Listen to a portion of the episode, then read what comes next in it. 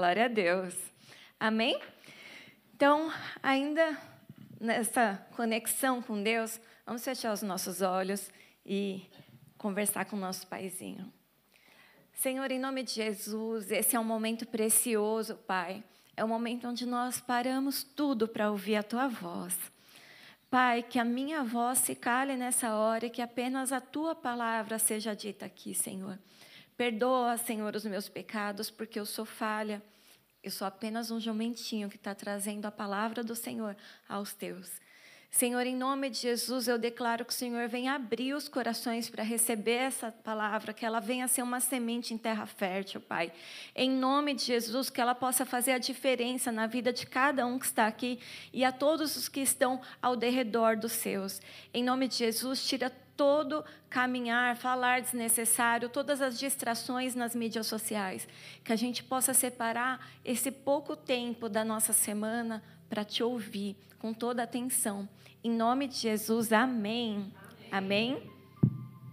Sempre esqueço de orar também para Deus tirar o sono. Dizem que minha voz dá sono, gente. Então, se quiser, levanta ali, toma uma água, amém? Salmos 37, 5. Entrega o teu caminho ao Senhor, confia nele e ele agirá. Amém? Deus tem falado muito comigo há um tempo sobre isso. Entrega o teu caminho ao Senhor, parte A. Parte B, confia nele. E aí vem a parte C, e ele agirá. O entregar pertence a nós. O confiar pertence a nós e o agir é de Deus. Amém? Então, são duas ações que aqui geram uma reação. O Salmos 37, do 3 ao 7, depois o versículo 11, diz: Confia no Senhor e faça o bem, habite na terra e desfrute a fidelidade, deleite-se no Senhor e Ele atenderá aos desejos do seu coração. Entrega o teu caminho ao Senhor, confia nele e Ele agirá. Ele fará a sua justiça brilhar como alvorada e a sua causa como o sol do meio-dia. Descanse no Senhor, aguarde por Ele com paciência. Não se aborreça quando os outros obtêm sucesso em seus caminhos, quando eles maquinam o mal.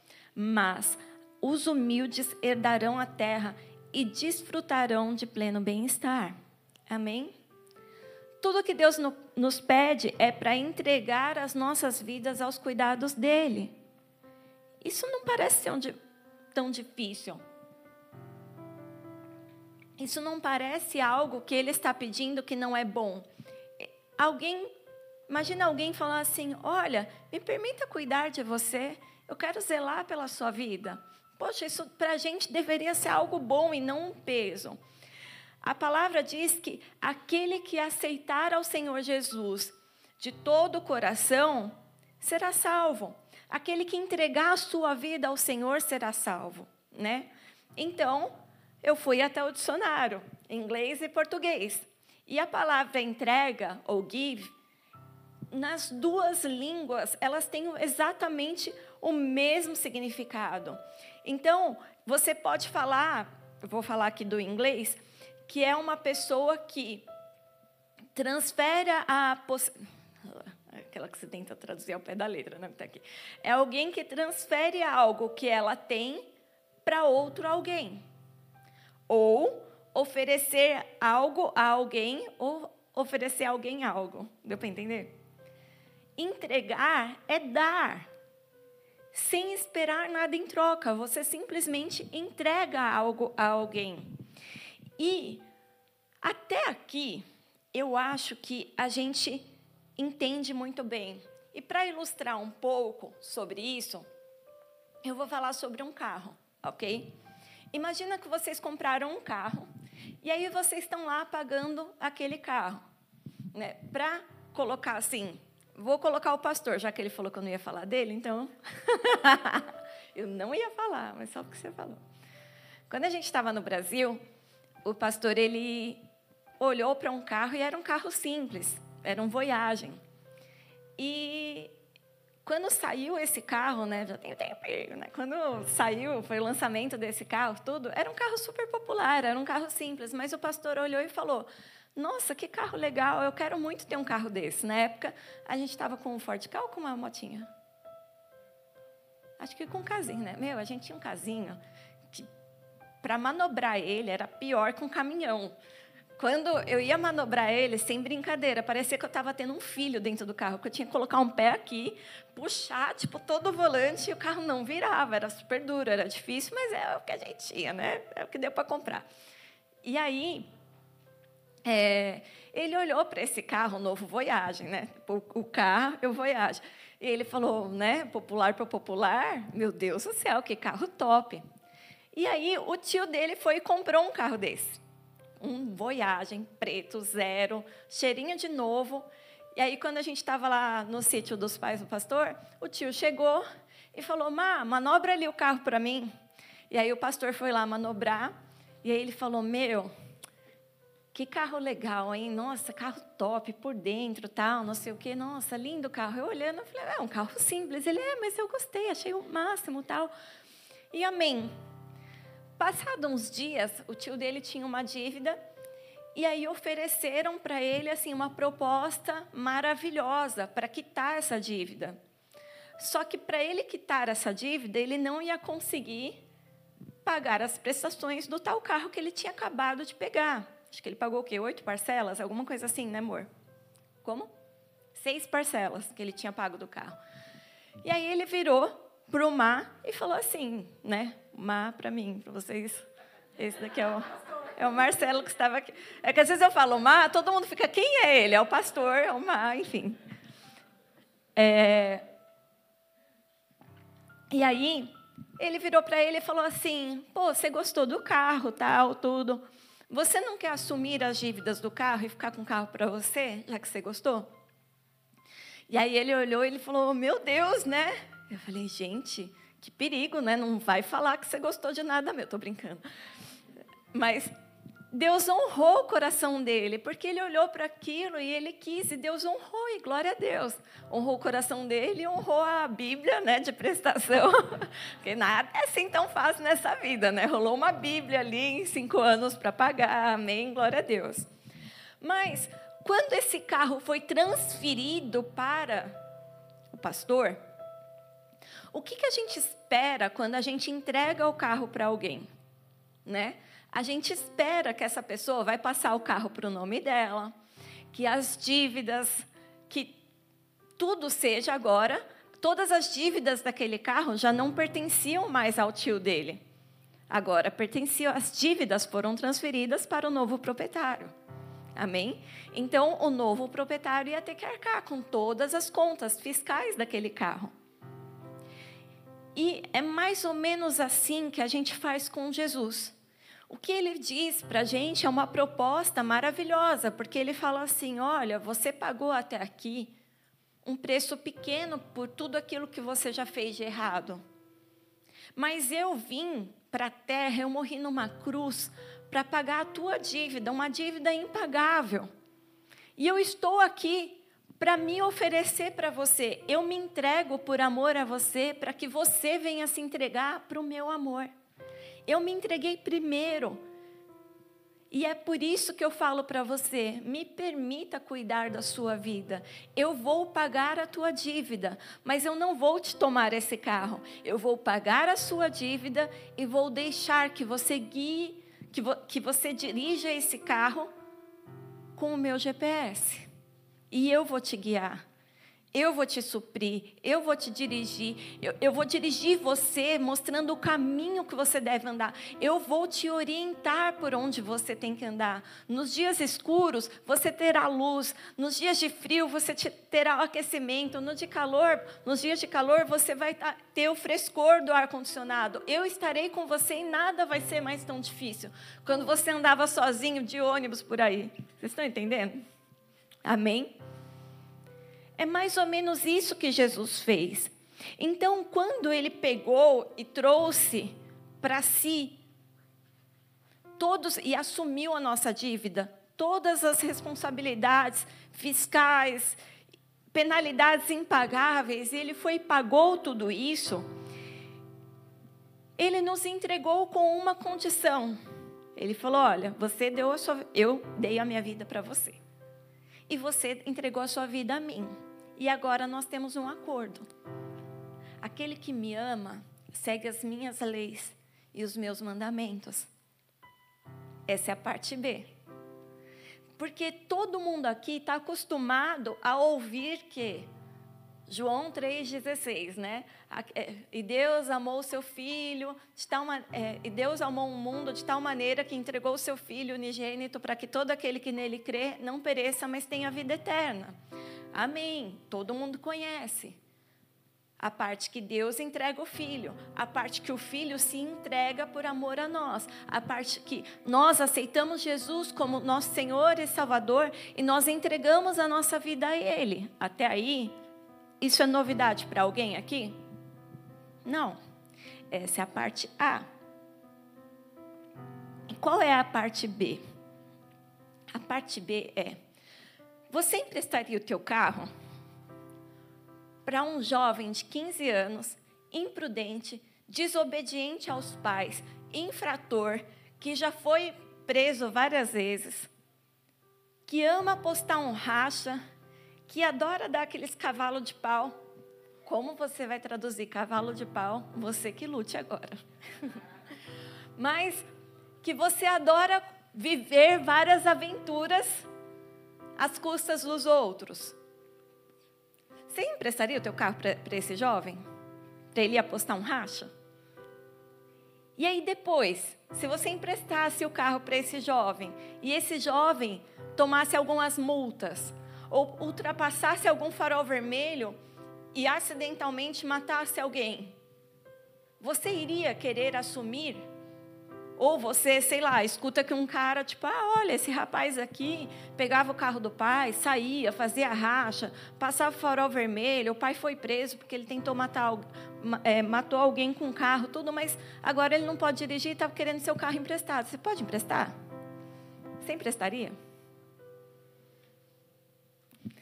Teve uma vez que aconteceu uma coisa aqui na Irlanda de um rapaz, né, um brasileiro que não era da igreja, e ele foi preso trabalhava num trabalho que, enfim, a gente conhece, que alguns brasileiros, infelizmente, que trabalham com isso, oferecem drogas. A polícia estava investigando há um tempo e ele foi preso porque ele tinha uma quantidade enorme de drogas que não era para consumo e a polícia constatou que era para venda. Quando ele foi preso, a mãe do rapaz entrou nas redes sociais, conseguiu o nosso contato e ela veio falar comigo e falou assim: Olha, é, você poderia resolver o problema do meu filho para mim, já que nós somos igreja e um corpo? Eu falei, sim, claro, né? Como que eu posso te ajudar? Ela falou assim, então, o meu filho só está preso porque não tem ninguém que se responsabilize por ele. Então, o que ele precisa é alguém que seja um cidadão europeu, que vá lá na polícia e se responsabilize por ele. É só isso. Ele vai precisar ficar provavelmente na sua casa por um mês, um tempo, porque você vai ter que dar o teu endereço, tal. E se você se responsabilizar por ele, já que você é uma serva do Senhor e eu sou uma serva do Senhor e o meu filho coitado está lá preso, então meu filho sai da cadeia. É isso. Falei, nossa, que simples, né? Tem gente que me pede roupa emprestado, né? Ela pediu a quê? O meu nome emprestado, a minha casa, enfim. Então, eu falei: Olha, então, minha senhora, qual era o trabalho do seu filho? A hora que ela falou, aí eu né, falei: Olha, eu não quero julgar, mas assim, de 90 que trabalha com isso, 90 faz o que a polícia falou que faz, né? 10% ali é do senhor. E a maioria deles eu conheço. É... Ela ficou revoltada. E ela falou: não se fazem mais pastores como antigamente, porque a Bíblia, a palavra de Deus, diz que o verdadeiro pastor, ele deixa as 99 para ir atrás da uma. Eu falei: da uma o quê? Ela falou: da ovelha perdida. Eu falei: esse é o ponto, ele nunca foi ovelha no nosso rebanho. Eu nunca vi um pastor largar as ovelhas para correr atrás do lobo. o pastor, ele larga 99 ovelhas que são como filho para ir atrás de uma. Se você tiver uma mãe que ela tem 99, 100 filhos e um deles se perde, ela vai falar para os 99: fica aqui, porque eu vou procurar o meu filho perdido. A palavra de Deus aqui se refere à ovelha perdida, não aquele que nunca pertenceu ao pasto, a um filho, um filho dessa casa, ele nunca foi. Eu não conheço o teu filho. Eu não sei quem ele é. Já teve pessoas aqui que injustamente sofreram coisas, e sim, a gente estava ali, a gente eram filhos, eram ovelhas. Ele não é. É, mas e aquilo que a Bíblia fala sobre você ajudar e, e ninguém vê, e amar até o inimigo e tal e tudo? Eu falei, eu tenho uma proposta para você. Né? Eu entendi o teu ponto de vista. Você quer que eu ajude alguém da sua família. Então eu tenho uma outra condição para você. Meu pai é pedófilo e também foi preso e diz ele que foi injustamente. Então faz o seguinte, se você for lá na cadeia, se responsabilizar pelo meu pai, colocar ele dentro da tua casa, eu faço a mesma coisa pelo seu filho. Combinado? E ela não quis. Eu não entendi o porquê até agora. Mas ela não quis. Talvez meu pai não fosse tão bonito. A minha mãe, gente, isso aí. Uma vírgula, mãe. Eu vou falar isso no altar, ok? E ó, sabe o que minha mãe já me falou uma vez? Eu tinha mania de abrir a porta para todo mundo. E a casa, ele em casa, eu nunca trancava a porta. Ou então eu esquecia a chave no portão. Imagina, eu saía largava a chave ali no portão. E a minha mãe brigava comigo. Às vezes, quando alguém entregar alguma coisa, eu falava, abria o portão e falava, ah, entra aqui. Ela falou, meu, um dia um tarado vai entrar aí dentro de casa. Ah, abre aqui e tal. Aí eu fui e falei assim, ué, mãe, nossa, você acha que o mundo é assim? Que tal? Enfim. E aí um dia bateu lá um rapaz e era um senhor, né? Tipo, eu falei, ah, entra aqui e tal, deixa aqui. E minha mãe brigou comigo, ela, e ele nem é bonito. Eu falei, como assim? Ela falou, não, porque se o cara for bonito, se abrir a porta e acontecer alguma coisa, pelo menos era um cara bonito. Mas um velho desse, minha filha, já pensou? Eu falei, nossa, tem esse critério, então eu não sabia. Enfim, olha, mãe, teus conselhos. Enfim, voltando. A palavra de Deus diz, em Romanos 6, 23, Pois o salário do pecado é a morte, mas o dom gratuito de Deus é a vida eterna em Cristo Jesus. Ele entregou a nossa vida por amor a nós. E ele nos instrui, e ele nos diz como as leis de trânsito. As leis de trânsito, elas foram feitas para quem? Para nos proteger e para proteger as pessoas que estão ao nosso redor, não é verdade? E isso é muito fácil da gente entender. É muito fácil você compreender o porquê que você tem que seguir aquelas leis. Porém, quando nós falamos dos mandamentos e das ordenanças do Senhor, que são exatamente a mesma coisa, são mandamentos e ordenanças que Deus criou para que pudesse te proteger e proteger a sua família e aqueles que estão ao seu redor. Muitas vezes a gente não faz, a gente não segue, por quê? Esse é o ponto. Porque nós, evangélicos, né? Aqui na Irlanda nós somos conhecidos como nascidos de novo, born again. Nós cremos o quê?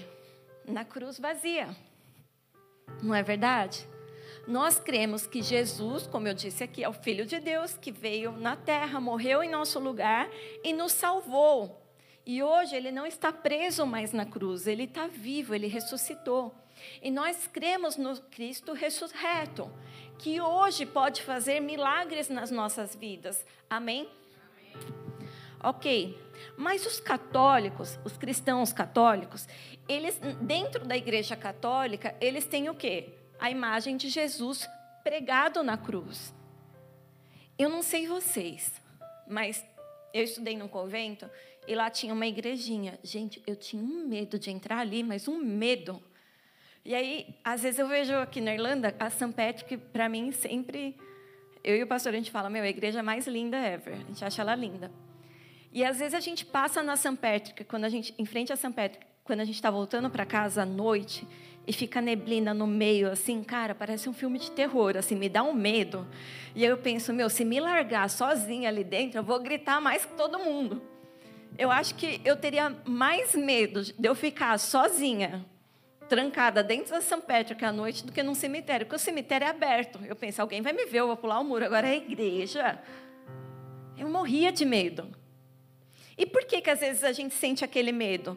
Porque quando você entra numa igreja católica, normalmente ali tem os desenhos de Michelangelo, você tem várias obras de arte mostrando o sofrimento dos, dos mártires, o sofrimento de Jesus, dos apóstolos, pessoas que estão ali esculpidas, que morreram. Então aquilo te traz um temor dentro de você. É por isso que a gente tem aquele medinho quando a gente entra lá. É o nome disso é medo? É, mas também é temor, porque a gente olha para aquilo e dá uma sensação de você estar próximo da morte de alguma maneira. De pessoas que morreram, estão aqui tudo pregado. Jesus que está ali pregado. E aí você fica se sentindo como aquela pessoa que entra à noite no cemitério, que você fica meio que assim, meu Jesus, né? E você ora fervorosamente ali. Deus, não me abandone nessa hora. Porém, eu preciso elogiá-los em algumas coisas. Por quê? Eu tenho uma pessoa, eu não sei se vocês já encontraram pessoas assim na vida de vocês. Sabe aquela pessoa que você olha para ela, ela olha para você e você simplesmente ama aquela pessoa? Eu tenho uma pessoa assim, que era do meu trabalho.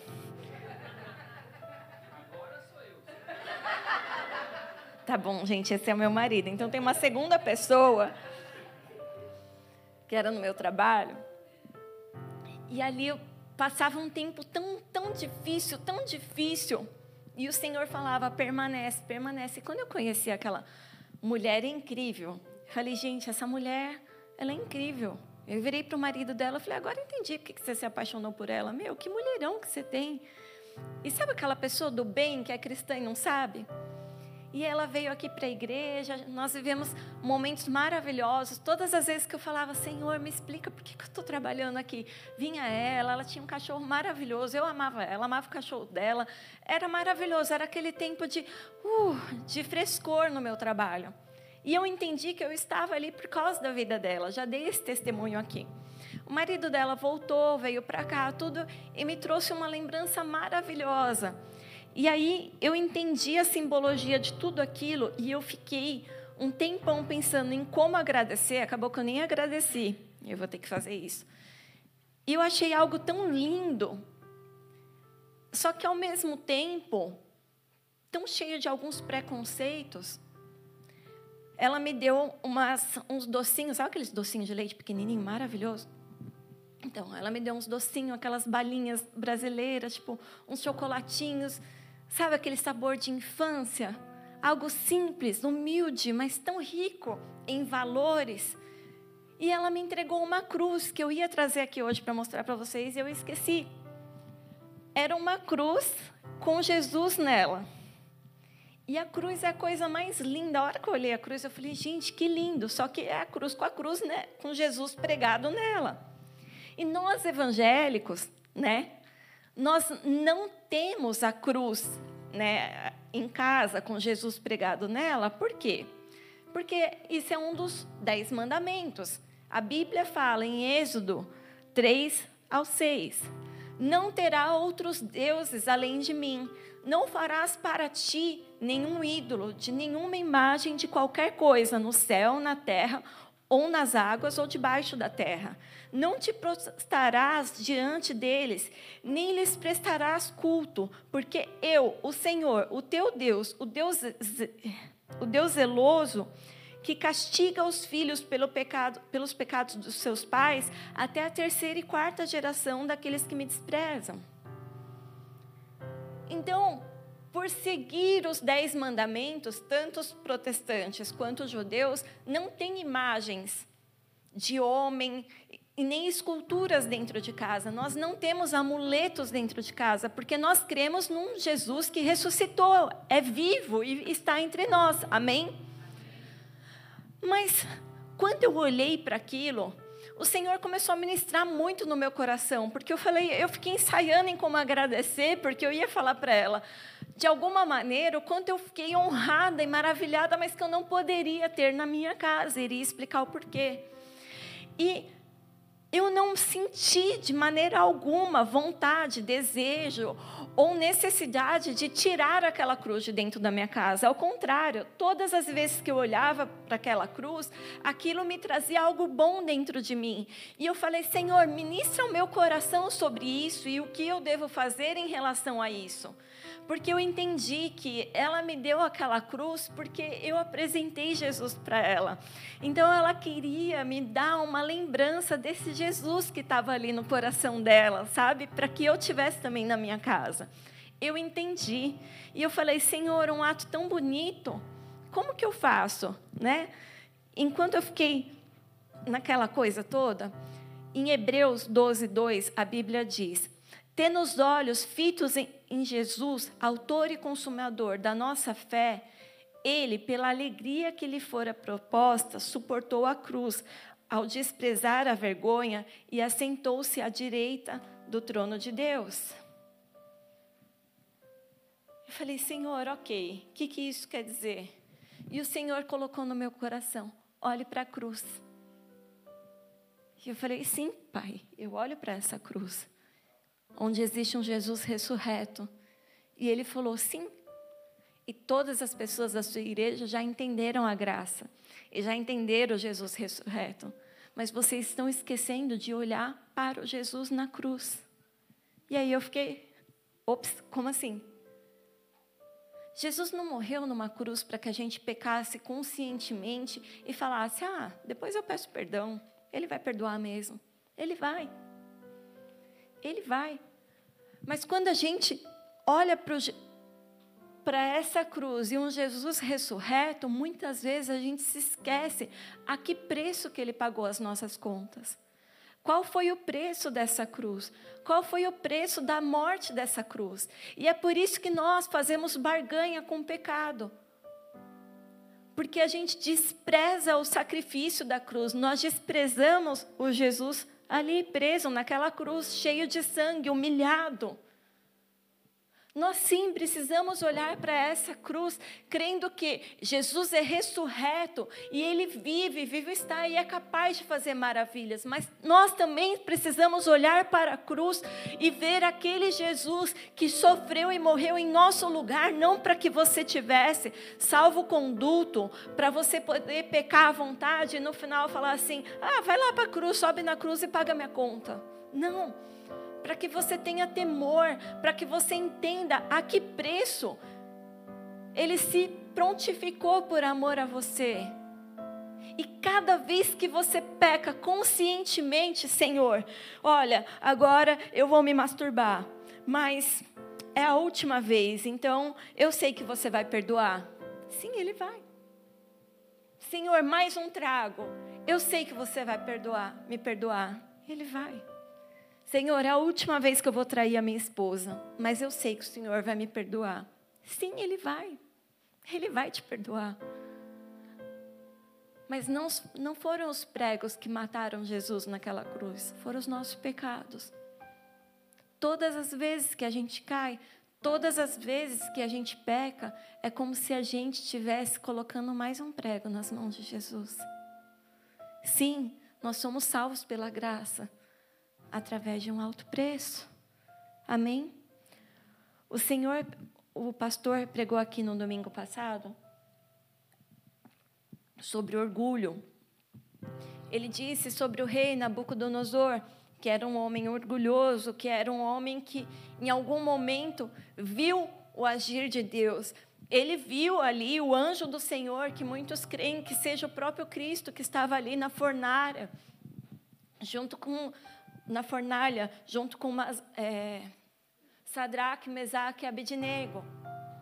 Ele viu ali o quarto homem na fornalha, ele disse a todos que o Deus desses homens seja exaltado. Ele falou tudo isso, ele teve uma experiência com Deus, só que em algum momento ele se achou o cara. E aí ele começou mais uma vez querer ser exaltado, até que o Deus o humilhou e ele viveu como um animal. Quantas pessoas hoje não estão vivendo como animais? Pessoas que sentem vontade de comer e comem, independente se está fazendo mal para si ou não. Pessoas que querem se drogar e se drogam, porque a vida é uma só e eu tenho que aproveitar ao máximo. Pessoas que saem por aí com qualquer um, ferindo corações. Pessoas que roubam, pessoas que batem, pessoas que traem. Poxa vida, quantos de nós, ao invés de sermos exemplo de Cristo na terra, nós somos aqueles que envergonham o nome de Cristo na terra? Como o pastor pregou aqui sobre alguns pastores, infelizmente, sim, existem pastores que fazem mau uso dos dízimos e das ofertas. A minha família já sofreu com isso, com um pastor que, enfim, pegou um carro lá da minha família que era para usar para a igreja e estava usando para benefício próprio e o carro foi embora. E nessas horas, eu não vou mentir para vocês que no meu coração ficava, bom, ao invés de entregar o dízimo para aqueles pastor filho de uma mãe, eu vou ajudar uma pessoa aqui que eu sei, eu vou administrar o dízimo do Senhor, porque é um jeito que eu estou entregando a Ele. Só que de repente eu via que morando numa mesma casa, o meu marido entregava o dízimo, tudo certinho, eu não, dentro da mesma casa. Eu ganhava mais do que ele, as minhas contas eram todas bagunçadas. Ele tinha que pagar as minhas contas, eu ficava pagando juros em cima de juros e tudo, e, e para mim, a minha vida nunca prosperava. Eu via a diferença. Por quê? Porque eu peguei ranço de dízimos e ofertas. Porque eu me esqueci que, independente do que os homens façam, importa aquilo que eu faço. Não importa o que o teu colega do lado faz de certo ou errado. Ah, mas o líder da igreja X pecou. O problema é dele, deixa que ele vai pagar com Deus. Se a gente estiver aqui em pecado e se a gente estiver pecando e pegando os dízimos para, sei lá, fazer qualquer coisa em uso próprio, é o Senhor quem vai colocar as mãos sobre nós e a justiça dele será feita. Jesus não precisa de advogado, ele é o advogado justo e fiel. Mas você tem que fazer a tua parte, independente de, dos outros que façam as deles ou não. A tua parte é a tua semeadura, para que você venha colher. E ponto. E é isso. Nabucodonosor, ele se esqueceu que aquele Deus poderoso, Deus de Israel, ele tinha uma condição. Ele não aceita que a gente tenha outros deuses, que a gente se dobre, se proste e adore outros deuses, como a gente leu aqui no mandamento dado ali, nos dez mandamentos para Moisés. Então, quando ele resolve crescer, Deus faz e faz ele virar ficar louco e viver como um animal até que ele reconheça que existe, existe só um Deus. E ele reconheceu, e glória a Deus por isso. Porém, o império da Babilônia, Jeremias 25, 12 diz: Quando se completarem os 70 anos, castigarei o rei da Babilônia e a sua nação e a terra dos babilônicos por causa das suas iniquidades, declara o Senhor, e a deixarei arrasada para sempre. Se vocês puderem colocar um vídeo que tem aqui na mídia sobre a Babilônia. A terra da Babilônia foi um dos maiores impérios do mundo. Só que esse império ruiu. E Deus mostrou que ele era Deus e Senhor sobre todas as coisas. Hoje, a terra da Babilônia, ela fica na região do Iraque. E historiadores acreditam que os Zignats da. É, é isso mesmo? Não. Como? Zigurates, obrigada. Os zigurates, que são aqueles prédios né, construídos pela Babilônia, pelos babilônicos, eles, sorry, que foi construídos pelos babilônicos, eles acreditam que é o mesmo local e os mesmos prédios e o mesmo tipo de construção que foi feito lá na Torre de Babel onde a Bíblia diz que Nimrod foi o líder, onde ele foi e construiu uma torre tão grande que nem Deus poderia ir contra aquela torre. Em qual sentido? Eles tinham acabado de viver a experiência do dilúvio, onde Deus foi e limpou toda uma nação, toda uma geração suja de pecados que já não serviam mais ao Senhor. O Senhor deu o dilúvio como castigo para o homem. E ele foi também trouxe esperança e salvação através da vida de Noé. Só que gerações passaram, Nimrod foi lá e falou: "Quer saber? Vamos erguer uma torre tão alta, tão alta. E por que, que eles queriam essa torre tão alta? Porque se viesse um novo dilúvio, se Deus colocasse as mãos deles contra os cidadãos, os cidadãos eles poderiam sobreviver. Os jardins da Babilônia, né, e aqui nesse vídeo é uma parte do Iraque, onde hoje né, é, estão as ruínas da, antiga Babilônia, que ficava na Mesopotâmia, uma das primeiras civilizações, né, é, da, as primeiras civilizações da Terra surgiram dali, que bate com a história de Gênesis, que fala que é na região ali do Rio Tigre, enfim, do Eufrates. Então, nesse sítio arqueológico onde estava a antiga Babilônia, onde hoje só tem ruínas, nós vemos que a palavra do Senhor aqui em Jeremias se cumpriu, que Babilônia iria cair, que ninguém mais ia erguer e conseguir erguer a tão sonhada cidade Babilônia. Por quê? Porque o Senhor ia pesar a mão forte dele. Deus não precisa de advogado, porque Ele mesmo consegue ser Deus para si. E aquele que faz alguma coisa contra o Senhor, não importa o quão grande seja, Deus é Deus para derrubar e humilhar todo aquele que se exalta. Amém? Então, nós vemos aqui que o Senhor destruiu uma terra, um império gigante, onde até o próprio Saddam Hussein tentou reconstruir a Babilônia e não conseguiu. Tantos e tantas, tantas e tantas pessoas já quiseram fazer isso e fazer do Iraque uma nação como Israel, cheia de turistas, cheia de arqueólogos, arqueólogos, cheios de pessoas interessadas e na verdade ninguém vai até aquela nação. É uma nação que nunca conseguiu ser um país de primeiro mundo, é uma nação que nunca conseguiu se erguer, porque a palavra do Senhor, ela não muda. Amém? A palavra do Senhor continua a mesma. Então, ao mesmo tempo que a gente olha para a cruz e a gente vê graça, a gente vê salvação, nós também temos que entender através daqueles e das histórias bíblicas, daqueles que pecaram contra o Senhor, que Deus também é temor. Nós temos que temer a Deus e não barganhar com o pecado, porque assim como num carro, em determinado momento você tem todo o domínio sobre ele, mas num piscar de olhos é capaz de vir um acidente onde você não tem mais controle nem tempo. Em fração de segundos você pode perder a sua vida. E talvez nessa hora não dê tempo de você chegar para o Senhor e falar: Senhor, me arrependi de novo. Quantos de nós muitas vezes temos barganhado com o pecado? Mas o Senhor, Ele pede para que a gente entregue o GPS do nosso carro, entregue a direção do nosso carro a Ele. Ele diz lá no começo: entrega o teu caminho a mim, confia em mim.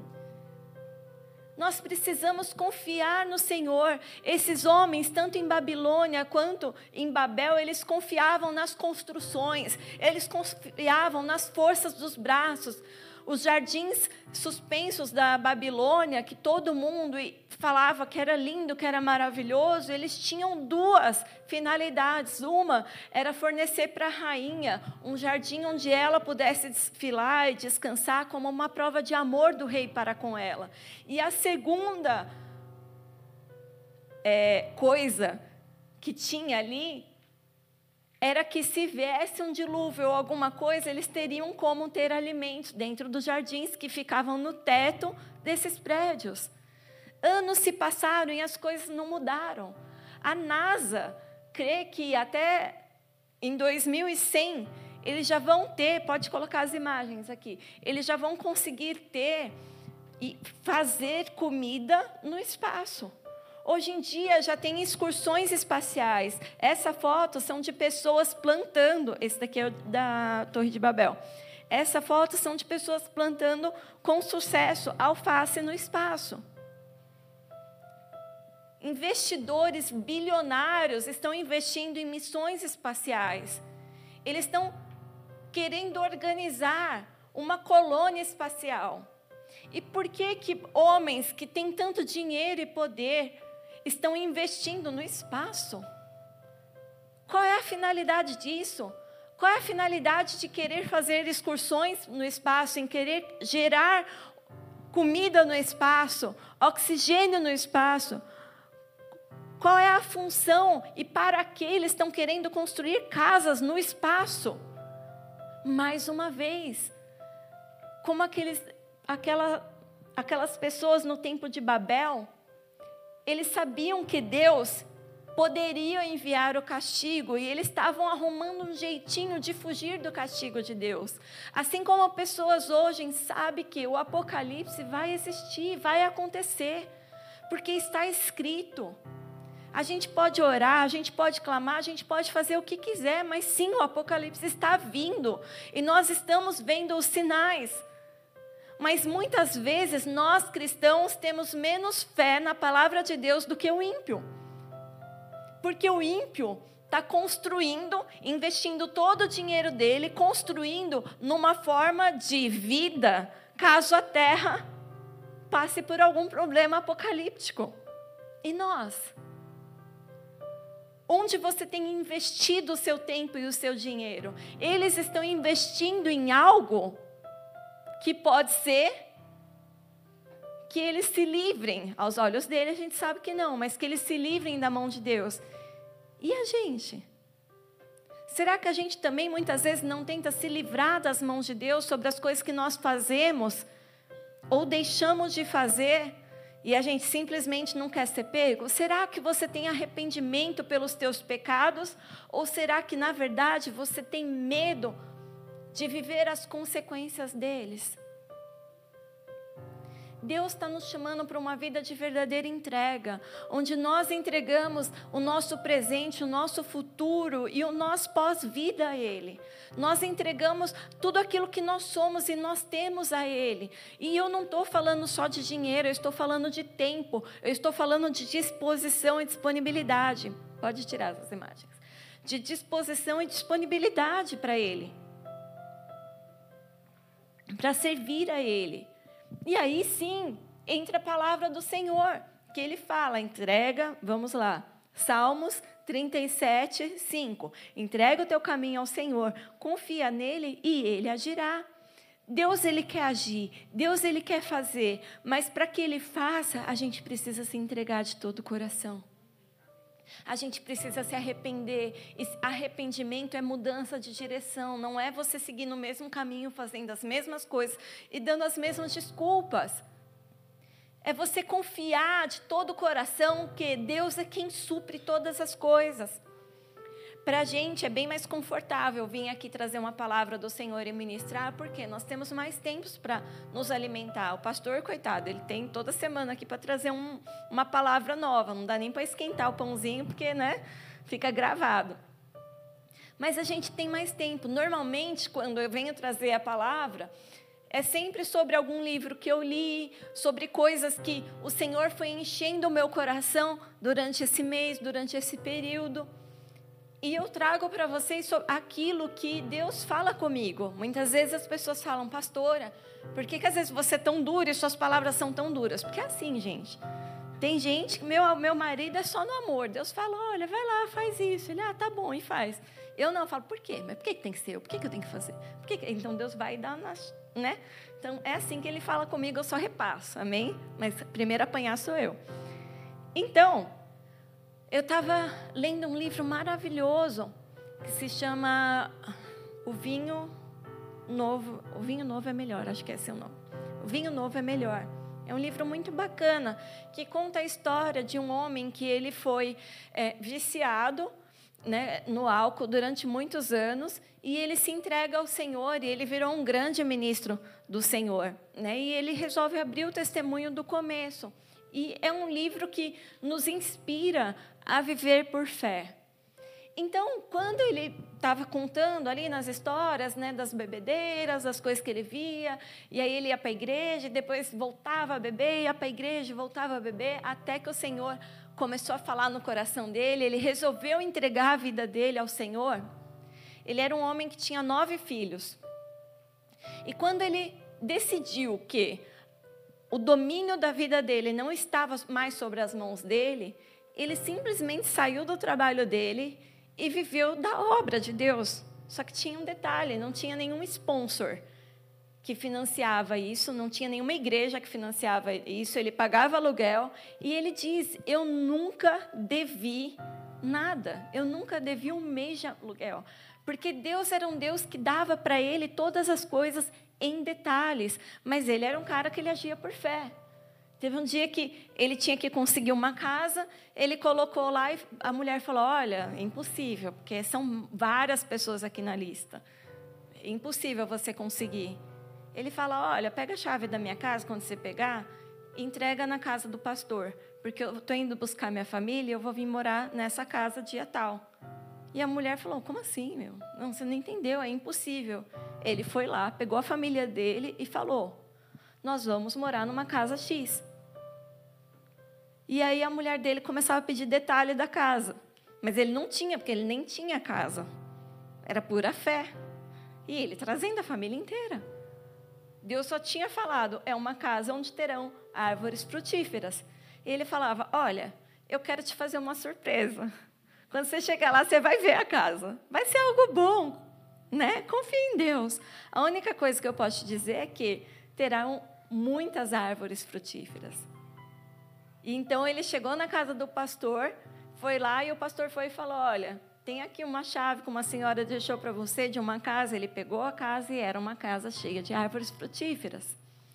Mas o ponto é: você teria coragem de fazer isso? Você é um pai de família com nove filhos. Você arranca todo mundo da casa deles, pega um trem, viaja quilômetros de distância para ir para uma casa que te, Deus te deu uma visão que teria árvores frutíferas, que você foi lá no lugar que fornecia casa, que falou assim: olha, impossível, a lista tem, sei lá, 10 mil e você é o último da lista. E você fala: não, tudo bem, a semana que vem eu vou vir aqui vou pegar a chave da casa. Você teria coragem de fazer isso? Fala sério. Até onde que vai a nossa fé? Será que você tem fé até para vir no workshop aqui? Tem? Quero ver se vai estar cheio. Eu lembro que no meu trabalho, eu comecei a trabalhar lá falando: olha, por que, que você está trabalhando aqui? Porque eu quero comprar uma casa. Eu sempre falava isso para todo mundo. Ah, eu só estou trabalhando aqui porque eu quero comprar uma casa. Eu nem podia trabalhar por causa do meu estado de saúde. E às vezes eu ia capengando e tal, e faltava, desmaiava no caminho, enfim. Aos trancos e barrancos. E como eu já preguei aqui algumas vezes, todas as vezes que eu queria sair, abandonar esse meu emprego, o Senhor sempre me colocava aquela passagem onde Moisés e Arão se apresentava para Faraó e falava que o povo ia ser liberto. Mas que o coração de Faraó seria endurecido. E aí sempre vinha aquela parte onde Faraó ia e aumentava o trabalho deles até eles não aguentarem mais e falar: Moisés, sai daqui, a gente estava bem como estava antes. Mas Deus, ele estava planejando algo, ele estava planejando libertar aquele povo. E aquele povo não sabia, e estava vivendo confortável ali, do jeito que estava, porque as coisas estavam piorando. Então, quando você está próximo de alcançar uma bênção, o que, que Satanás vai? Ele vai para tudo ou nada, entendeu? Ele começa a fazer de um tudo para fazer você blasfemar contra Deus, desistir, fazer com as suas próprias mãos. Ele coloca pessoas para caçoar e para rir de vocês, como aquela senhora caçoou do evangelista, do homem de Deus, e falou: Ah, meu filho, você não vai conseguir comprar uma casa. No meu trabalho, quando eu falava sobre comprar uma casa, ele, uma vez meu chefe falou: te ajudar a entender, né? Como que você vai comprar uma casa? E aí eu falava, ele me dava umas medidas assim, tipo assim, cara, você não vai conseguir comprar uma casa. Está sonhando acordada. E eu falava, olha, é, que o pastor deu testemunho, eu sei, mas é que homem dando testemunho mulher é diferente, tá? E aí, todas as vezes que eu orava para o Senhor, desde que eu cheguei na Irlanda e descobri que eu ia ficar aqui, eu vejo o mercado imobiliário, eu estudo o mercado imobiliário e eu sempre quis comprar uma casa. Quem são as pessoas próximas de mim, não sei quem aqui já viveu isso, sabem disso, não é? Eu fico pesquisando, eu já ajudei pessoas a comprarem casa. E por que, que a gente nunca comprou a nossa?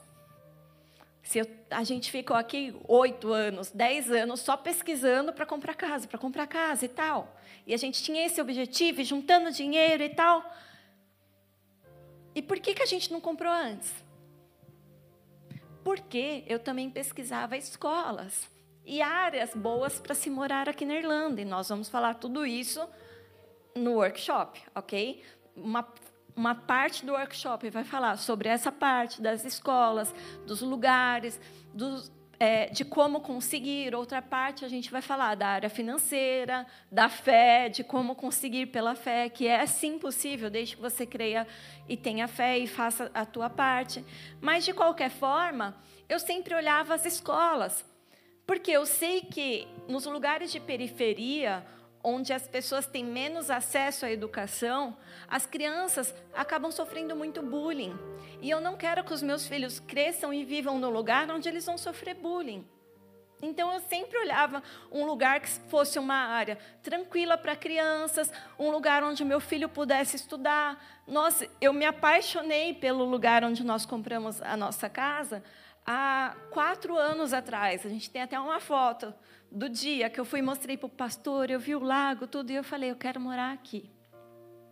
E desde então, eu fiquei acompanhando o empreendimento né, desse que construiu lá a nossa, a nossa casa. Ficou quatro anos e foi para a justiça e saiu. E não queriam deixar eles construírem, enfim. E eu lá acompanhando e quase que a gente não conseguiu. Mas, quando a gente foi lá, tinham várias situações que estavam acontecendo. Uma delas é: eu fui no médico aqui na Irlanda, né, e alguns sabem que eu não posso engravidar. Então, eu fui nesse médico e ele disse assim para a gente: mesmo que você adote uma criança, você não tem saúde para ser mãe. E eu falei: ok. E sabe o que eu fiz? Eu continuei procurando uma casa onde tivesse boas escolas, onde a vizinhança fosse boa, para que o nosso filho pudesse viver lá. A gente. Eu tenho um plano do governo que chama Medical Card. E para você ter o Medical Card, você não pode ter dinheiro guardado. Só que a gente estava guardando dinheiro para comprar casa. Então, chegou um determinado momento que ia vencer meu Medical Card, entendeu? E eu faço um tratamento aqui que é caro, eu tenho um chip no coração, enfim. E aquilo, né, estava preocupando.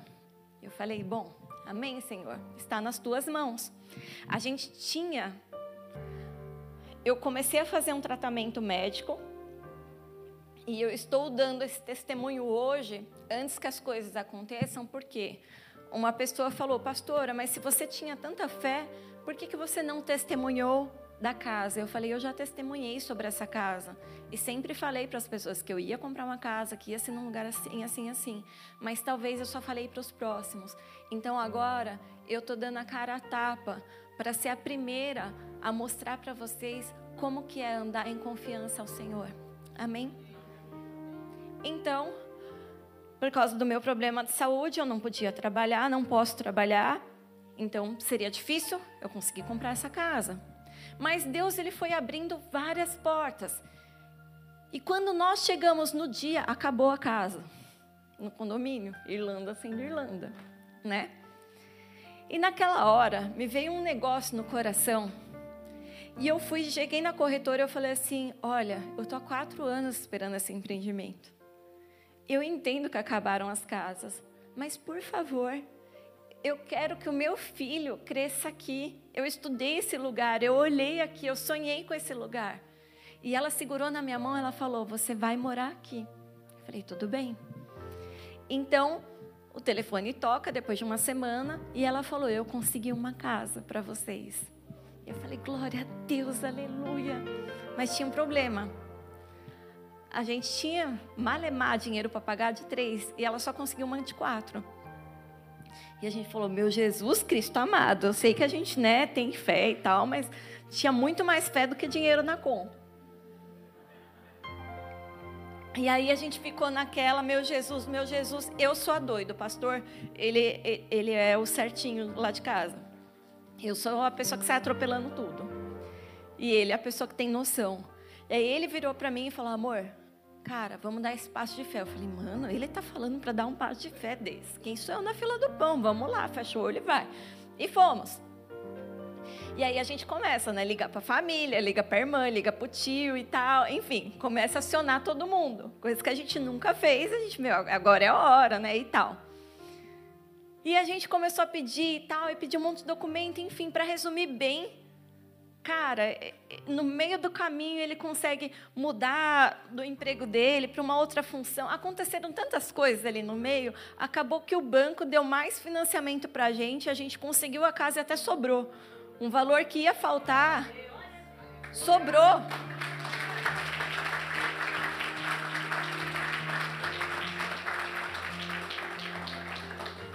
Vocês estão aplaudindo? Mas não para aí, eu fiquei desesperada. Porque esse é o ponto, sobrou dinheiro. E eu tinha o quê? O medical card. O que não podia sobrar? Dinheiro. Quando eu paguei, a... Obrigada.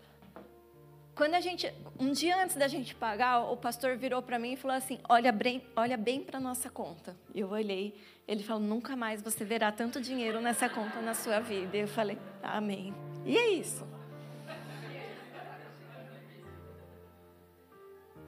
E amém, né?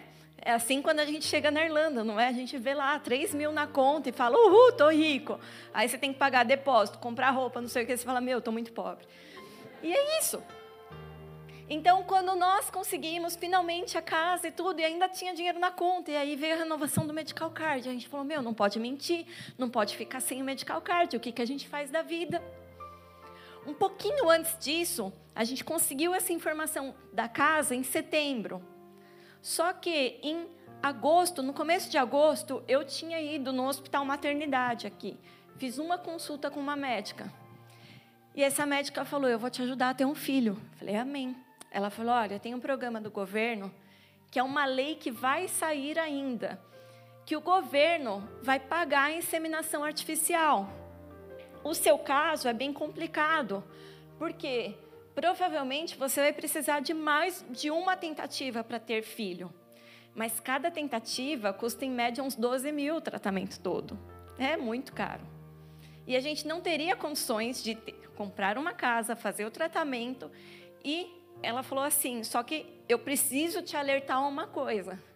Serão os nove meses mais difíceis da sua vida. Talvez você vai precisar de uma pessoa 24 horas com você no momento que você engravidar. E eu falei: pronto. Além de tudo, nós temos que talvez trazer minha mãe, alguém do Brasil e arcar com isso, né? É muito dinheiro.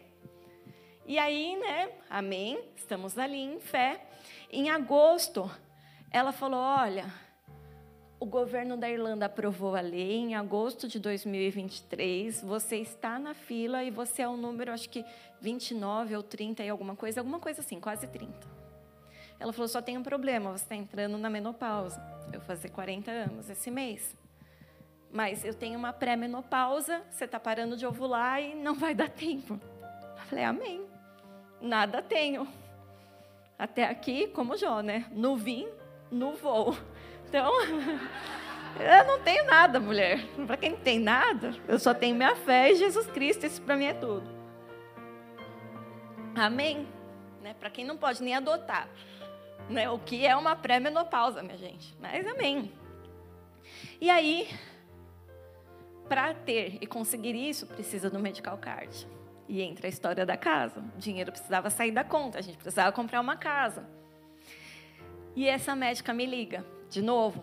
Ela fala assim: Pri, eu fiquei três dias com você na minha cabeça. Gente, eu só vi essa médica uma vez na minha vida. Eu fiquei com você três dias na minha cabeça. E eu estudei muito o teu caso. E eu consegui provar a urgência dele e a necessidade. Você está em quinto lugar da lista.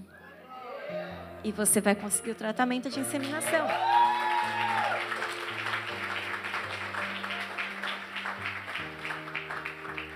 É a segunda vez que vocês batem palma errado. Mas para conseguir, o dinheiro tinha saído da conta. E a bendita casa ali empacada. Aí daqui a pouco, lá na hora de pagar, o nosso advogado resolve viajar. A gente tinha consulta lá com a mulher. O dinheiro não saiu da nossa conta e eles me chamaram. E aí eu e o pastor, a gente falou assim, meu Deus, e agora? O que, que a gente faz?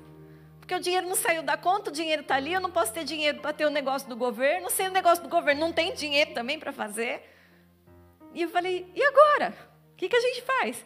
E a gente ali em casa, né, nessa coisa toda, a gente foi vindo no caminho, dez minutos antes, eu falei, Senhor, o negócio é o seguinte, a gente vai jogar real, a gente vai colocar na mesa e falar, ó, oh, é isso e tal, e, meu, se for do Senhor vai ser, se não for, amém. E aí, glória a Deus, a médica começou a contar como que seria o tratamento e falou, olha, vocês já vão começar, né? Vocês começam agora, vai ser tanto tempo e tal. E a gente mal entendeu o que ela falou, porque a gente só estava assim, meu Deus, a gente está com o dinheiro na conta. E aí, no final, ela falou: Vocês têm alguma dúvida? Aí os dois, aham. Uh -huh. Aí o pastor começa: Olha, sabe o que, que é? É que a gente comprou uma casa. Então, a gente comprou, mas o dinheiro não saiu todo da conta ainda. O dinheiro está ali e tal. E vai sair. A gente está trabalhando nisso. Mas, assim, no processo, a gente está com o dinheiro na conta agora. Então, talvez a gente não vai conseguir. Ela falou: Mas você está falando o quê? Aí eu fui e falei: Não, ele está tentando explicar que a gente não pode ter dinheiro na conta por causa disso. Ela: Não, mas que bom que vocês compraram uma casa, vocês vão precisar para criança, né, e tal. Ela falou: vocês não entenderam. Eu não estou falando para vocês que vocês vão conseguir um tratamento. Eu estou falando que vocês já foram aprovados para o tratamento e que o tratamento já está começando. Agora pode bater palma.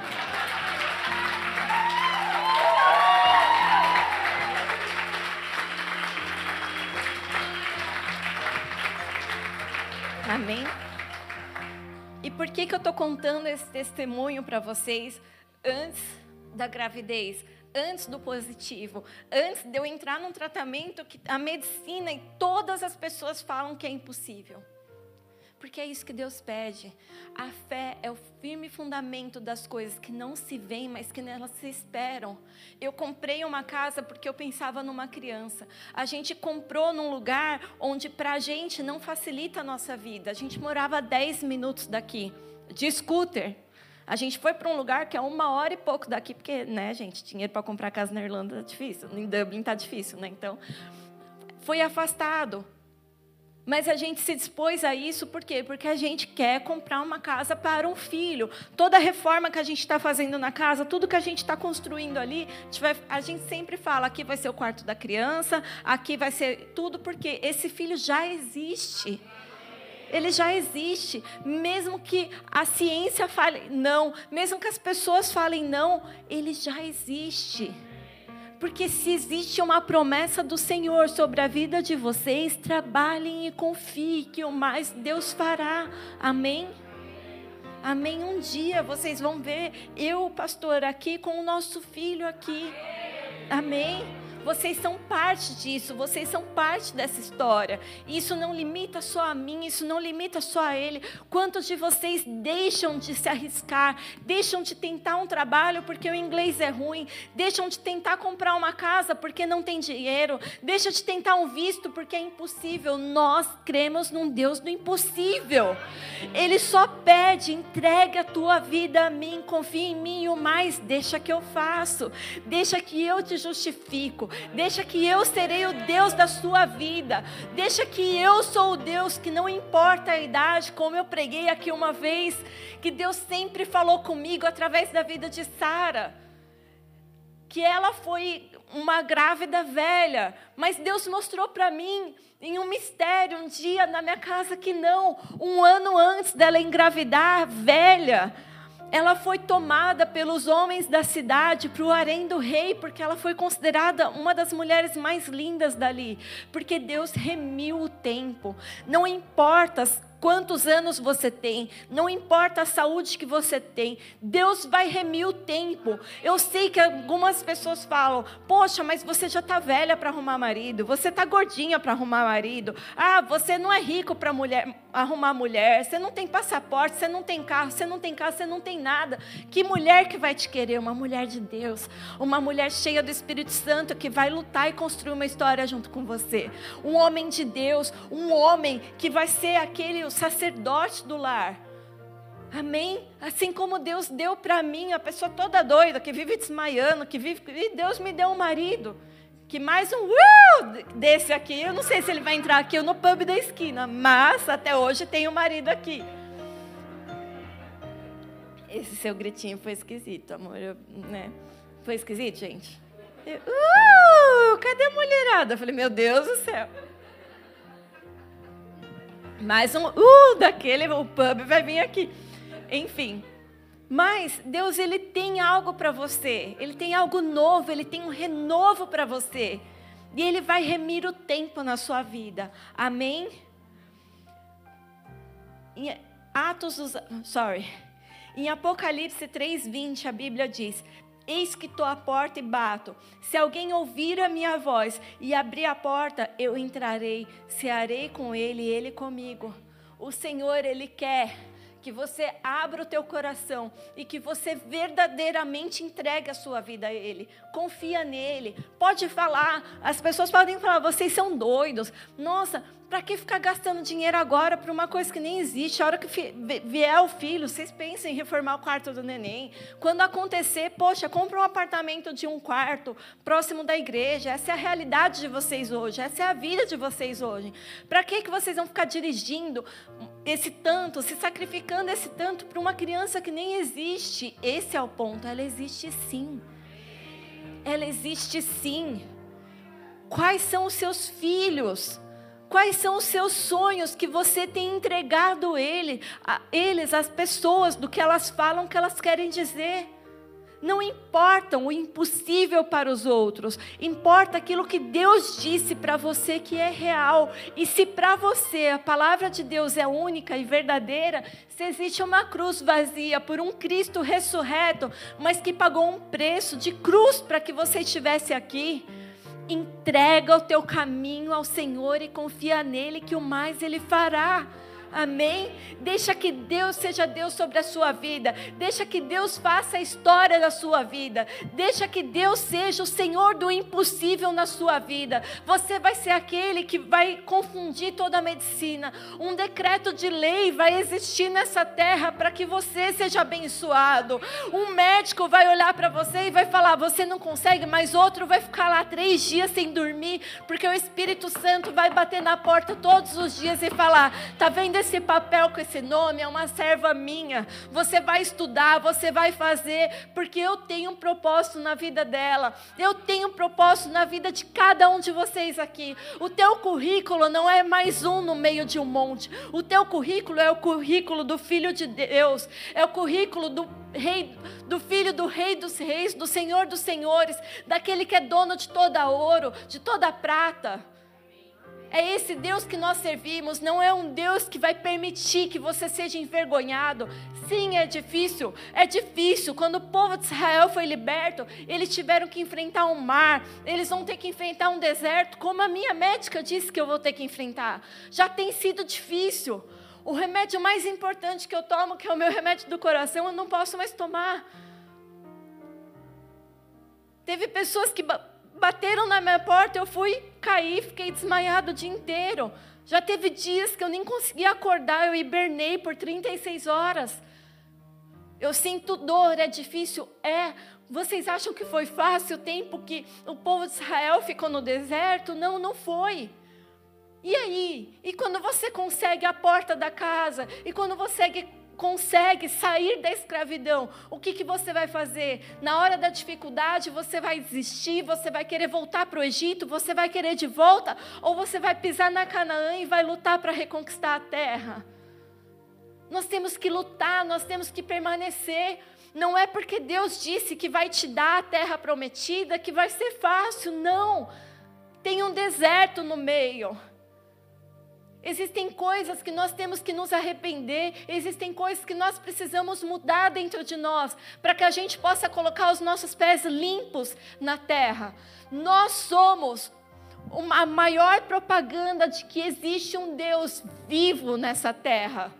Você vai ser a propaganda de Deus nessa terra. E não é porque Ele vai te dar o impossível que Ele não vai entregar para você as lutas que Ele sabe que você pode vencer. Então não desista. Se você vê gigantes na terra prometida que Deus prometeu para você, creia que Ele é Deus que vai te fazer enfrentá-los, assim como Josué que era um velho e ainda assim teve disposição para guerrear tantas e tantas guerras, até que um dia ele disse: Eu e a minha casa serviremos ao Senhor. É isso, é essa palavra que o Senhor tem a você. Você e a tua casa servirão servirão ao Senhor.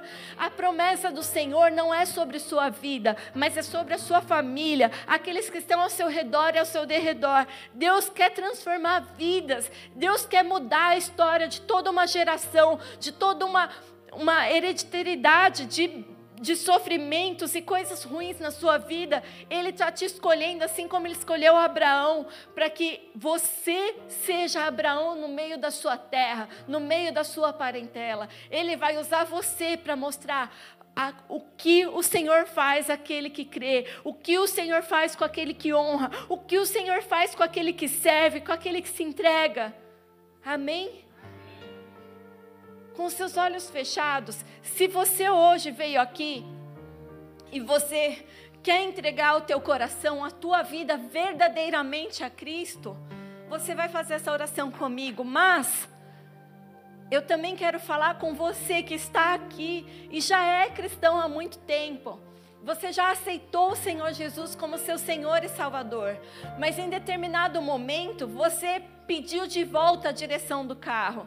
Você não entregou totalmente a sua vida ao Senhor. Você não entregou tudo que você precisava entregar para o Senhor. Existem alguns pecados, algumas áreas na sua vida que você não consegue confiar. Você tem medo. Você tem medo das consequências, você tem medo do que vai acontecer, você simplesmente tem traumas e você não consegue confiar totalmente a Deus. O Senhor, Ele está pedindo para que você se entregue de todo o coração. Confia no Senhor, confia no Senhor e o mais Ele fará. Amém? Se você quer entregar a tua vida para o Senhor Jesus, ore comigo, Senhor Jesus. Senhor Jesus. Eu reconheço. Eu reconheço que por um alto preço, que por um alto preço de uma morte na cruz, de uma morte na cruz, o Senhor pagou os meus pecados. O Senhor pagou os meus pecados. O Senhor pagou a minha dívida. O Senhor pagou a minha eu dívida. Eu quero entregar a minha vida a ti. E eu quero entregar a minha eu vida quero a ti. confiar no Senhor. Eu quero confiar no Senhor. E entrego todas as áreas da minha vida a ti. E entrego todas as áreas da minha vida eu a ti. Eu creio que tu és um Deus vivo. Eu creio que tu és um Deus vivo. E tu és capaz de fazer milagres na minha vida. E tu és capaz de fazer milagres na minha vida. E através da minha vida. E através da minha vida. Eu entrego. Eu entrego o meu caminho, o meu caminho, a minha vida, a minha vida, a minha geração, a minha geração e o meu futuro a ti. E o meu futuro a ti. Eu confio no Senhor. Eu confio no Senhor. Porque eu sei. Porque eu sei que eu ainda vou dar testemunho das tuas obras nessa casa. Que eu ainda vou dar testemunho das tuas obras nessa casa. Porque o Senhor é o Deus do impossível. Porque o Senhor é o Deus do impossível. E eu vou viver coisas impossíveis na minha vida. E eu vou viver coisas impossíveis na minha vida. Para tua honra e para tua glória. Para tua honra e glória. Amém.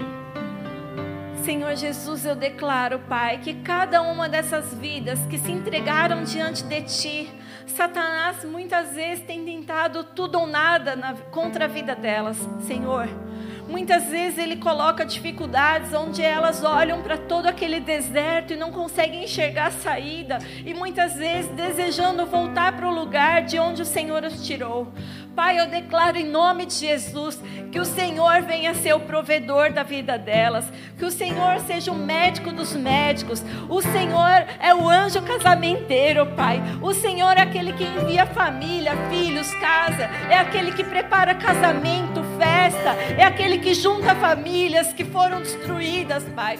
O Senhor é aquele que derrama cura para aqueles que não podem, Pai, na medicina conquistar as suas curas.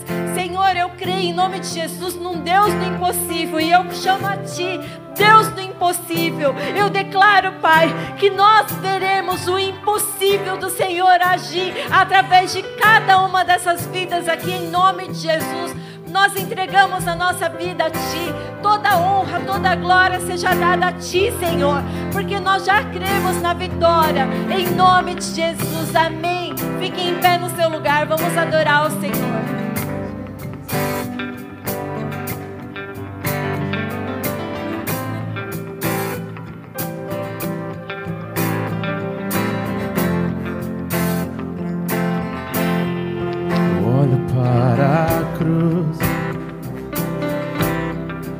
Para a cruz eu vou. se eu sofrer, participar da sua obra, eu vou cantar. Meu Salvador na cruz mostrou o amor do Pai o justo Deus.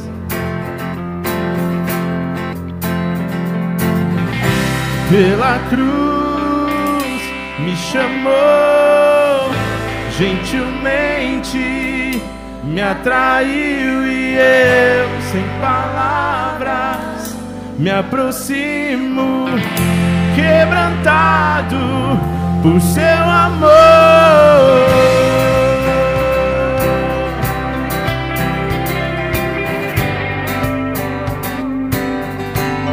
Cruz agora e veja o milagre daquele que venceu a morte, daquele que venceu o impossível, onde nada, nem a morte, nem demônios são capazes de parar o poder de Jesus. Olhem para a cruz e declare cada uma dessas palavras em fé. Por sua cruz, a morte me livrou trouxe minha vida. E eu estava condenado, mas agora pela cruz eu fui reconciliado.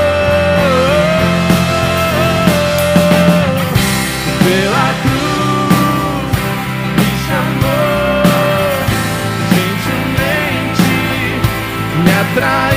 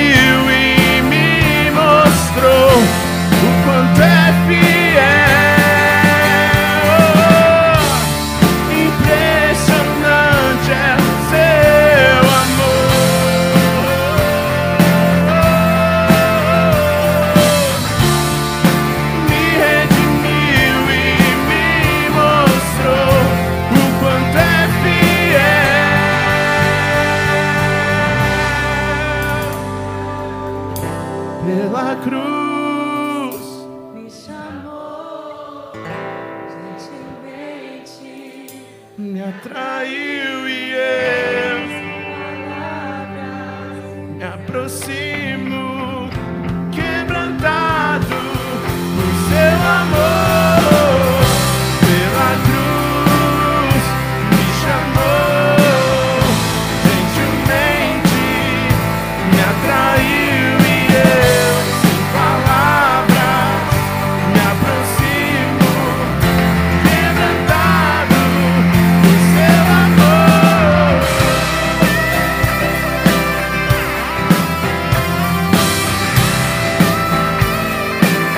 Palavra fala em Marcos 9 a respeito de uma situação onde Jesus estava chegando ali em meio a uma multidão e de repente levaram até Jesus um jovem que estava possesso de um espírito imundo ao qual o impedia de falar, ao qual ele espumava pela boca, ele rangia os dentes.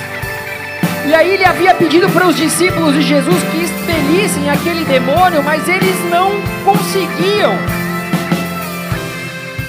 Então eles trouxeram aquele menino até Jesus. E aí Jesus diante dele, diante daquele pai, a palavra diz que no momento que aquele menino se colocou diante de Jesus, naquele mesmo momento causou nele uma convulsão. Ele caiu no chão, ele começou a rolar pelo chão, espumando a sua boca. Jesus, naquele momento, ele perguntou: há quanto tempo ele está assim? E aquele pai, ele respondeu: desde a sua infância. Aquela, aquela, aquele jovem já sofria há anos com aquela, com aquela, com aquele espírito demoníaco sobre a vida dele. E aí aquele pai falou muitas vezes esse espírito o lança no fogo e na água para tentar matá-lo, mas se pode fazer alguma coisa, tem compaixão de nós e ajuda-nos. Então Jesus disse: se podes, se podes, tudo é possível ao que crê. Tudo é possível ao que crê. Essas eram palavras de Jesus para aquele homem desesperado pelo sofrimento do seu filho.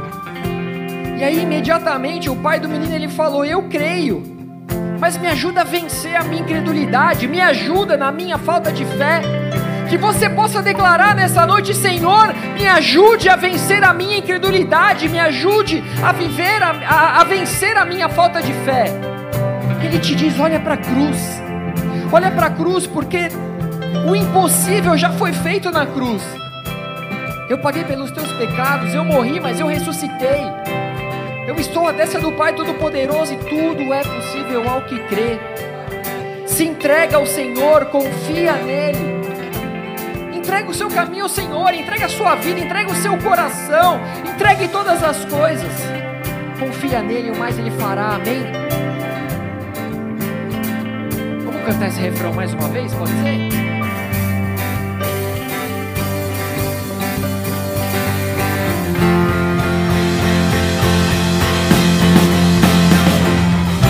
Pela cruz me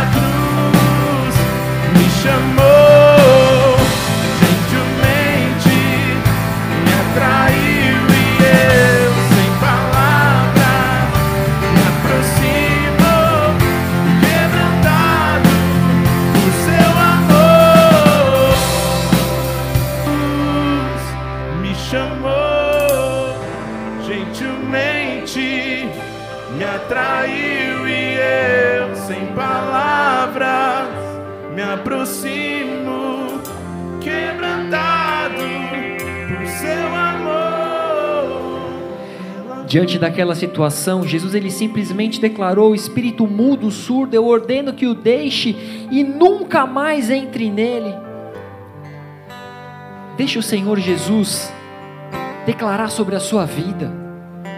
Deixe o Senhor Jesus expelir tudo aquilo que não te pertence, inclusive a tua falta de fé.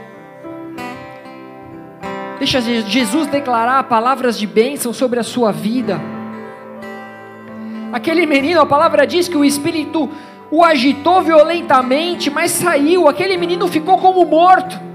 Todos pensavam que eles estavam, que ele estava morto. Talvez muitas pessoas olhem para você dessa maneira. Ele está morto na área sentimental, ele está morto na área financeira, ele está morto na área emocional, independente de qual seja essa área. Só que você vai permanecer em fé. Enquanto todos achavam que aquele menino estava morto, Jesus o tomou pela mão e o levantou e ele ficou em pé. Deixa Jesus te tomar pela mão. Entrega a tua vida ao Senhor, confia nele, o mais ele fará. Ele vai te tomar sobre a sua mão poderosa. Ele irá declarar palavras de bênção sobre a sua vida. Ele será aquele que espelhará tudo aquilo que te condena, tudo aquilo que te aprisiona, tudo aquilo que te paralisa. Simplesmente confie nele, simplesmente olhe para essa cruz, amém? Dá a mão para o irmão que está do seu lado. Você que fez essa oração com a pastora hoje, você que entregou o seu coração a Jesus pela primeira vez, vão ter pessoas ali na porta antes de você sair, não deixe de dar o seu nome, seu telefone, uma maneira que nós podemos entrar em contato com você, te convidar para as nossas células, encaminhar o endereço, orar por você, sermos um suporte no momento de dificuldade. Amém? Então não vá embora sem deixar o seu contato, é um pedido pessoal.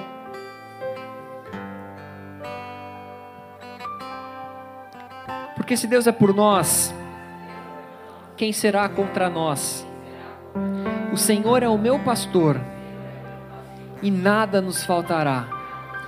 Oremos juntos, Pai nosso que estais nos céus, santificado seja o teu nome, venha a nós o teu reino, seja feita a tua vontade, assim na terra como nos céus.